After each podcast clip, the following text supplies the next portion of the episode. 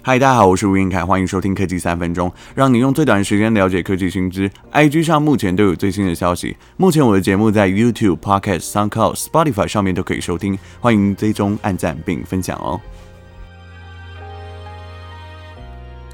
Hello，大家好，周末愉快。今天要聊的是我们一辈子会遇到多少的人，还有你在遇到情人相爱的几率是多少？这个故事要回想我在国二的时候。那我那时候从家里到学校上课都是搭公车去上学，当时我就在想说，人的一生当中会遇到多少的人，包括爱情。然后昨天在洗澡的时候，突然就想到这件事情，就想说这个题材应该要拿出来录一集 podcast，然后就想说有没有这类型的文章在 Google 上面，或是有一些论文可以值得去探讨研究的。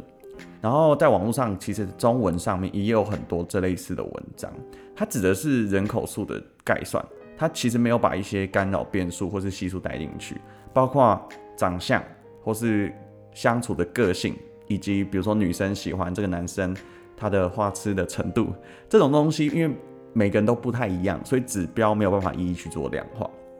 所以我看到这个算法假设的状态是，呃，基本上它是以。地球上面每一个人都可以相爱的几率去做均匀的分配，也就是说，地球上任何人相爱的几率都是相同的情况下，可是这个问题就来了，事实上可能会随着距离或是年纪等等不同的因素，或是你所在的地区也会有所差异。那这样子连带变成说，我们相爱的几率也会随之做改变，所以这不包含什么变异因素。我依据二零一八年的统计数据，地球人口是七十五点九四亿，去概述算了一下，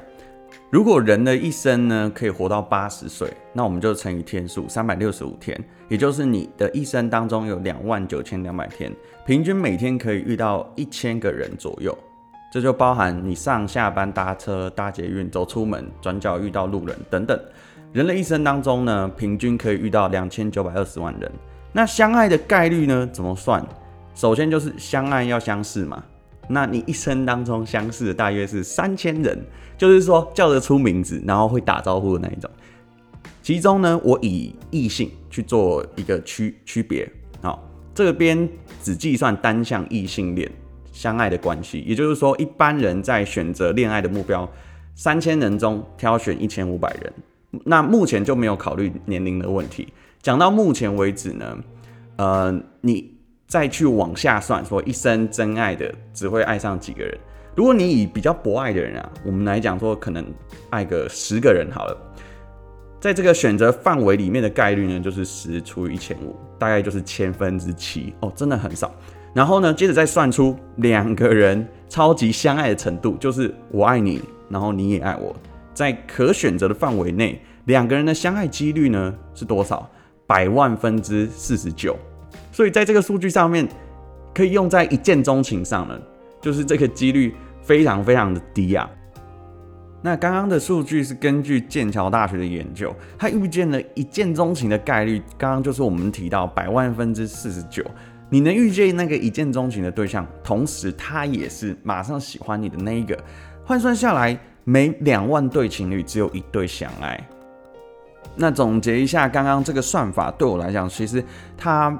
某种程度是可以参考，但是它是没有价值的，因为考虑的因素可能少了很多。像我们前面开头讲的，它的相似几率不太可能应用在每一个国家身上。像是在台湾，可能相似的几率一定比其他地区相似的几率非常高。像是我们地域的影响，或是我们科技的方便，所以这以上都仅供参考。录制这一集的数据其实不是最重要的，只是要唤醒大家珍惜自己所爱的家人、朋友和爱人，因为一切的缘分得来不易，生命短暂，爱要及时。最后要分享我非常爱的一篇张爱玲写的散文《爱》，其中她写道：“于千万人之中遇见你所要遇见的人，于千万年之中，时间的无涯的荒野里，没有早一步。”也没有晚一步，刚巧赶上了，没有别的话可说，唯有轻轻地问一声：“哦，你也在这里？”时间和空间交错，